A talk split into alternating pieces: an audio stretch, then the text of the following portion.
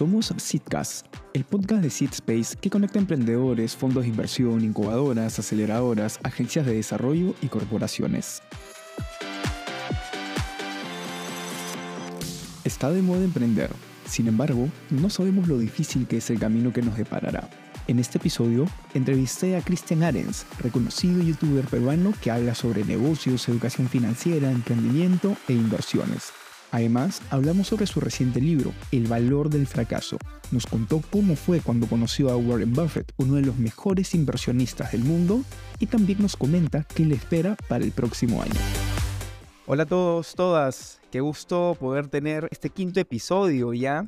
Obviamente estamos ya en nuestro cierre de temporada y como todo cierre de temporada quisimos cerrar con broche de oro. Hemos tenido emprendedores, emprendedoras de todo tipo, principalmente que han estado acompañándonos en este episodio desde Perú, muchos han estado también en el extranjero. Y hoy pues tenemos un gran invitado que además es uno de los youtubers más reconocidos aquí en el Perú. Obviamente estoy hablando de nuestro querido Cristian Aretz. Hola José Carlos, ¿cómo estás? Estoy muy feliz, muy agradecido de poder estar con ustedes y emocionado de poder compartir el mayor valor posible. Y estoy seguro que contigo vamos a aprender muchísimo sobre finanzas, también sobre marketing, sobre negocios y un poquito de tu vida. Claro que sí, eh, feliz de, poder conversar de todos estos temas y mucho más, así que es excelente. A ti recuerdo que te entrevisté también hace como unos tres añitos aproximadamente en el primer festival de podcast que hicimos aquí en el Perú. En ese momento me parece que recién estabas en Madrid, si mal no recuerdo, o estabas de repente ya con planes de irte. me, me, acuerdo un poco de esa entrevista también. Oye, Cristian, coméntame un poquito más sobre ti y quién es Christian Arens a este punto. Yo tengo 28 años, yo hace 10, no, bueno, 12 años ya que comencé a, emprender. A los 16 años tuve mi primer emprendimiento más o menos formal, grande, por así decirlo, de cierta manera para mí. Desde los 19 años, o sea, ya hace 9 años que comencé a, a invertir y hace casi 5 años que vengo creando contenido. Así que yo puedo ser definido de distintas maneras. Justo ahora me preguntaron y es con la que más me gusta, por lo menos en el lado profesional, es con la palabra de emprendedor o empresario, ¿no? Y en general yo me considero una persona feliz, una persona contenta, que me gusta, soy bastante curioso, me gusta eh, aprender, averiguar cosas nuevas, este, siempre estoy en busca de, de, estos aprendizajes y pues eso soy yo. Yo creo que es difícil de definirme. A mí se me hace muy difícil definirme. Eh, no me gusta ponerme como que esas barreras muchas veces. Y ¿Por qué empecé en finanzas personales? Yo vengo de una familia de clase media. Nunca me ha faltado nada. La verdad, nunca me ha faltado alimentación, nunca me ha faltado vestimenta, educación. Pero tampoco me han sobrado algunas cosas. Y yo siempre vi que el dinero podía ser un impedimento, ¿no? Un impedimento no solamente para cosas materiales, que eso en realidad es lo de menos, sino para decidir qué hacer con tu tiempo, ¿no? Entonces yo por eso fue que me, me puse a emprender desde tan pequeño, desde los 16 y después me di cuenta que no bastaba, después de ir a una conferencia con Warren Buffett a los 19 años, me di cuenta que no bastaba el tema de solo emprender, sino tenía que aprender a hacer que mi dinero trabaje por mí. Y fue ahí que comencé a invertir y a involucrarme en todos estos temas de finanzas personales, eh, crecimiento personal y demás. Recuerdo muy bien porque en varias ocasiones te he oído mencionar sobre esa, ese momento en el que estuviste con Warren Buffett. Sé que marcó tu vida Coméntanos un poquito más de eso también. ¿Cuáles fueron de repente esos aprendizajes? ¿Qué es lo que mantienes? ¿Cuál es esa visión que cambió desde ese momento hasta ahora, tal vez? Las principales dos cosas que cambiaron en mi vida cuando yo conocí a Warren Buffett fue, número uno, aprender que si tú no aprendes que el dinero trabaja por ti, tú siempre vas a trabajar por dinero. Eso fue lo primero. Y lo segundo es la humildad porque yo tenía 19 años, venía con el sueño de ser millonario, del millonario con el mejor la mejor vestimenta, el mejor reloj, el mejor carro, etc. Y conocí a Warren Buffett, que era multimillonario, uno de los cinco hombres más ricos del mundo, y podía ser el abuelito de cualquiera de nosotros, ¿no? En el sentido de vestimenta normal, reloj normal, carro normal, casa normal. Y ahí me di cuenta que realmente la humildad es algo, es algo muy, muy significativo y que el, el millonario promedio no es el que tiene el que aparenta más, sino es el que el, más común de todos, ¿no? Al final el dinero es solo una herramienta. Y básicamente eso fue lo que cambió mi chip desde que, desde que tenía esa edad y me permitió tener un estilo de vida muy, muy distinto, ¿no? hablando ya un poco más de los negocios que estás teniendo, ¿qué es lo que te ha motivado a entrar a un negocio? ¿Qué es lo que te desmotiva de repente a salir de uno? ¿Qué es lo que tú analizas al momento de invertir en un proyecto nuevo o en su defecto dejar de hacerlo? Para el momento de invertir yo me fijo muchísimo, primero en el equipo, ¿no? En quién, quién está liderando ese, ese proyecto si es que ya hay un equipo allí, ¿no? Porque para mí lo más importante siempre son las personas este, y la ejecución del proyecto. Número dos, me fijo en la idea, qué, qué es lo que están haciendo, hacia dónde quieren ir, por qué, qué, qué clase de motivación tienen, si es que realmente tienen experiencia para solucionar ese problema o esa motivación que sea realmente fuerte. Eh, y después, algo que yo me fijo es que yo pueda aportar valor. O sea, que no sea solamente dinero el que pongo, sino que yo pueda aportar algún tipo de, valor eh, diferencial a este proyecto o a esta idea, ¿no? Entonces, en base a estos criterios es como yo comienzo a tomar decisiones. Eh, cuando yo decido crear un negocio, no invertir en uno, sino crear en un, negocio, tiene que adicional a eso divertirme, ¿no? O sea, quiero pasarla bien. O sea, yo no voy a meterme en un negocio simplemente por dinero y sacrificar mi tiempo o pasarla mal eh, por, porque sí, ¿no? Yo necesito que pasarla bien, que sea algo chévere y siempre me, me oriento de esa manera, ¿no? Que sea algo que, que vaya a ser, que pase un buen rato. Ahí viene una pregunta bien interesante. ¿Qué es lo que te divierte al momento de hacer un negocio, tal vez? ¿Qué es lo que tú dices, este de aquí sí le tengo un mayor corazoncito de repente que otro? ¿Hay algo en específico? Es una buena pregunta, eso va cambiando, o sea, va cambiando y voy viendo yo los intereses que voy desarrollando, ¿no? Hay un interés muy fuerte que yo tengo hacia los inmuebles últimamente, que ha surgido en base a toda esta crisis, todo lo que está sucediendo, me he dado cuenta que me encanta el tema inmobiliario y que cada vez más quiero aprender sobre ese tema. Entonces, invertir en este sector es algo que realmente eh, me llama la atención, definitivamente, y eh, lo quiero desarrollar. Otro de los intereses que, es, que ha surgido hace poco en, en mí es el lado de hotelería, turismo, me llama la atención.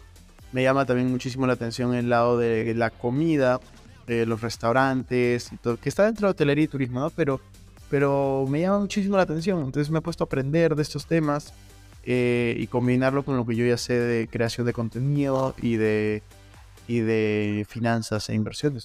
Mira, me surge una pregunta ahorita, tomando de partida tu respuesta anterior. ¿Cuál es ese valor agregado que más aportas al momento de invertir en un negocio? Depende del negocio, pero por lo general es la parte de creación de contenido. Cómo crecer a través de plataformas de manera orgánica y después está también el tema de generar más ventas, porque no solamente es crecer en, redes sociales, sino transformar eso en ventas. Y eso es lo que, yo creo que, que aporto y en algunos casos también mi marca personal, ¿no? Yo creo que el activo más importante que yo manejo es mi marca personal y es algo en lo cual trabajo constantemente. Acabo de recordar ahorita una entrevista muy reciente, probablemente habrá sido hace uno o dos meses, que tuviste con Hernando de Soto, que fue una entrevista, eh, una de las mejores entrevistas que he visto que no solamente has hecho tú, sino también que le han hecho a Hernando de Soto eh, en lo que va del año. Y coméntanos un poquito más de eso, porque hablaron muchísimo, desde negocios, incluso cripto también, ¿Cómo fue ese momento? ¿Cómo fue que surgió esa entrevista? ¿Qué aportes recibes de parte de Hernando de Soto también? O sea, en realidad sí, yo me sentí súper cómodo y muchas gracias por esas palabras en la entrevista. Me gustó bastante tener esa oportunidad. Demoró. Yo, yo busqué tener esa entrevista a través de, un contacto en común que teníamos. Eh, y la verdad me da mucha curiosidad, ¿no? Me da mucha curiosidad saber por qué una persona que es tan exitosa en, el ámbito privado como economista, decidió meterse a política y luego hablar un poco de política, hablar un poco de su vida, eh, las motivaciones actuales que tiene, el tema de blockchain, porque él eh, se dice que fue uno de los primeros en entrar al tema blockchain. Fue muy interesante y obviamente tuve que prepararme para, para esa entrevista. Eh, vi varias de las entrevistas que le habían hecho Hernando. Yo no quería llevar la entrevista hacia ese lugar, o sea, hacia un lugar como el que, el que siempre estaba eh, si no quería que sea una entrevista más privada, fue en su casa, él estaba cómodo y así se dio. Excelente, ¿no? Que sepas que disfruté muchísimo al igual que muchísima gente también que por ahí puede ver en los comentarios, eh, esa entrevista estuvo súper, súper buena. Para los que no la han visto, la recomiendo bastante, la encuentran en YouTube también. Pero hablemos ahora, de repente, Cristian, un poco desde tu lado de inversor. Cuando llega de repente un negocio y te dice, Cristian, tengo esta idea, o tengo ya esta atracción, o tengo esta oportunidad, ¿cuáles son los datos que tú consideras más relevantes para poder analizar ese negocio? Yo realmente los datos más relevantes para poder entrar a un negocio, o sea, hay que diferenciar en qué etapa está, ¿no? Si es una etapa muy temprana en la que tal vez todavía no tienen los ratios, yo me fijo muchísimo en el equipo, o sea, en el equipo, la pasión que tienen y lo que te decía, ¿no? Eh, que tengan experiencia resolviendo ese problema o algo muy similar. Si es que ya tienen un poco más de atracción, que creo que se iba la pregunta, eh, yo me fijo muchísimo en el costo de adquisición de cliente, lifetime value, ver estos dos ratios entre sí, eh, cuál es la, referencia que tienen. También me fijo eh, cuánto dinero están quemando por mes versus cuánto, o sea, cuánto dinero están gastando por mes versus cuánto dinero tienen en, la cuenta bancaria, porque es diferente que te busque una empresa que le quedan 5 días de vida a que te busque una empresa que le quedan 12. Entonces eso para mí es súper importante porque puede tener al mejor equipo, la mejor idea, la mejor todo, pero si le quedan cinco días de vida, yo no soy un inversionista que entro eh, a liderar ninguna ronda. Entonces mi dinero lo pueden quemar tranquilamente en unos pocos días. Entonces este, sí me fijo en esas cosas, entre otras.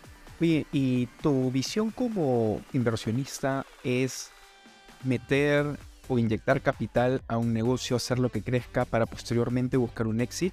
¿O mantener el negocio para seguir levantando rondas de inversión posteriores? Depende, ¿no? O sea, si te refieres como inversionista ángel, para acotar la pregunta, eh, siempre busco salir del negocio, ¿no? O sea, yo no, no espero quedarme hasta que salgan a bolsa y, y 20 años, ¿no? O sea, mi, mi esperanza con, las startups que yo invierto es salir en una serie A o, o, la serie que venga, ¿no? O sea, pero normalmente los inversionistas ángeles salimos en, salvo algunas excepciones, salimos en serie A, ¿no? Eh, si te sacan en una, en una pre-seed, mm, es raro, sucede a veces, pero es, es, raro, ¿no? O que hay alguna adquisición. Todo depende del startup, ¿no? a mí hace seis meses me hicieron la primera propuesta para comprarme mi participación en una startup que había invertido. Eh, no la tomé, pero realmente hay, muy, hay, hay, muy pocas veces que me ha pasado eso. Ha sido la única, de hecho. Mi, mi idea es salir en series A. ¿Cuántos negocios tienes ahorita en tu portafolio? ¿Hay alguno de repente que tú digas, este aquí ya está empezando a sonar mucho más, tal vez? Yo tengo en este momento, eh, y de hecho estoy entrando a mi LinkedIn para corroborarlo, eh, tengo 10 inversiones, tengo 10, 10 startups en las cuales he invertido. Y la verdad es que sí hay, hay varias que están muy, muy bien. O sea, de hecho la, hay una que he invertido hace poco, que me parece que también tiene muchísimo, muchísimo futuro y estamos ahí trabajando para, para que crezca, ¿no? Así que si quieres te, las menciono, ¿no? No sé si... Sí, sí, sí, claro que sí. Mira, las 10 startups que he invertido es en... Bueno, está Valia, que es peruana, Curious, que también es peruana, Master Me App, que es de un argentino, pero basada en Barcelona, Tri, que es este, colombiana, pero también tiene operaciones en Perú, Poly Cashback, que es de España, fundadores brasileros, Troop, que es una startup colombiana, Peruvian Kitchens, que es una empresa, una startup peruana, pero en basada en California, Nudos, que es una startup de fundadores peruanos y colombianos, pero basada en México, Inversiones.io, que es una startup eh, basada en Perú, pero de fundador francés, y en Netsun, que es de Perú y basada en Perú de peruanos y de peruanos. Hace poco eh, estuve conversando también con el equipo de, del grupo de RPP Ventures y pues comentan ¿no? que recientemente tuvieron también una inversión con Neptune y les está yendo súper. Y es increíble todo lo que están haciendo con Neptune también. Oye, Cristian, no quiero dejar pasar la oportunidad de hablar un poco sobre educación financiera. Creo que es algo muy importante, sobre todo en un país como el Perú o una región como Latinoamérica en general, ¿Cuál crees tú que pueden ser esos primeros pasos que una persona debe dar en el mundo de la educación financiera? ¿A qué edad crees tú que podría ser una edad adecuada para empezar? Y sobre todo, ¿cómo crees que puede ser ese proceso de, de adopción de la educación financiera? Yo creo que es algo que debería empezar desde casa. Desde casa y desde lo antes posible. Desde que tengan 5 o 6 años los hijos, yo creo que deberían de empezar a educarlos financieramente. ¿no? Obviamente no enseñarles necesariamente a invertir o a hacer cosas complejas, pero la importancia del ahorro, que le den un valor al, al dinero, eh, que entiendan que existen los impuestos también, este, cosas así, yo creo que desde pequeño deberían de, de entenderlo, ¿no? O sea, obviamente se enseña a través de los juegos, pero la mejor forma de enseñarle a, a, a, tu hijo acerca del dinero es tu saber de dinero, ¿no? Y para que tú puedas enseñar educación financiera es conveniente de que tú sepas de educación financiera, o sea, que tú te hayas leído libros del tema, que tú hayas visto videos, que tú te hayas eh, interesado. El momento en el cual la educación financiera en Perú comenzó a sonar fuertísimo es en pandemia, porque todo el mundo estaba preocupado de cómo ahorrar, cómo invertir, cómo hacer que mi dinero me alcance. Son cosas que, que han sido reactivas, más no proactivas. Entonces la idea es usarte con, con nuestros hijos, eh, ser proactivos.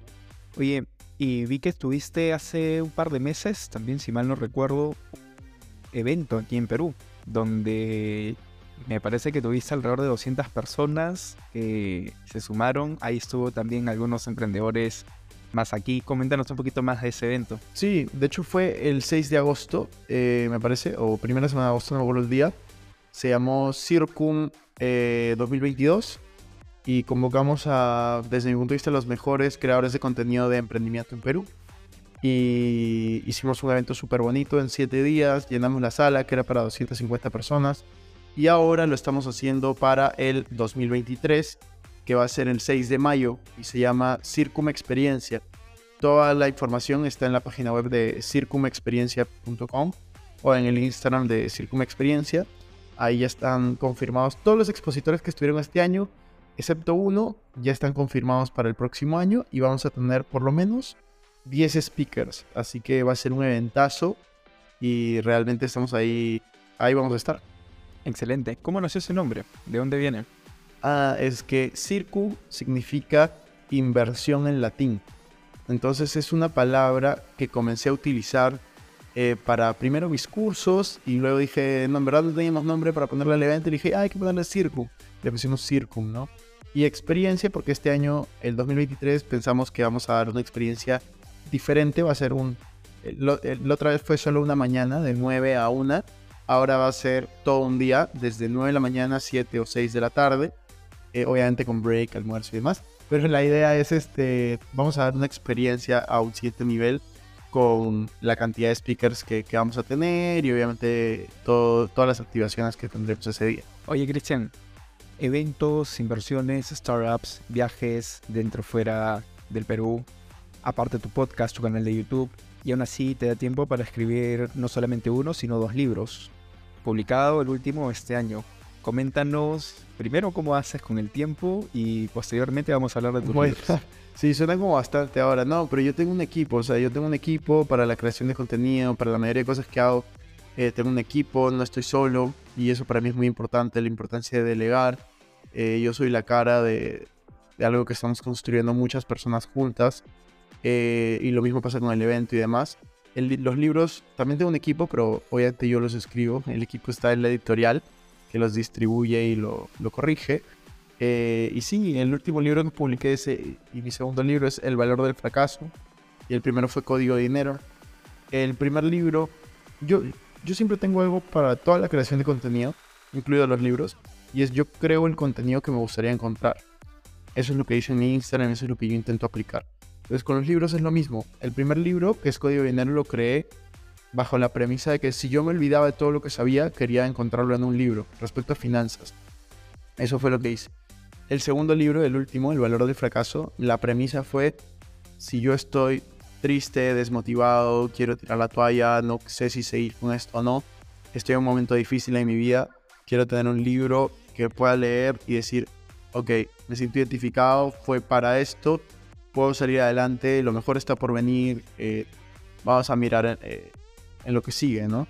Y para eso justamente hice el valor del fracaso, ¿no?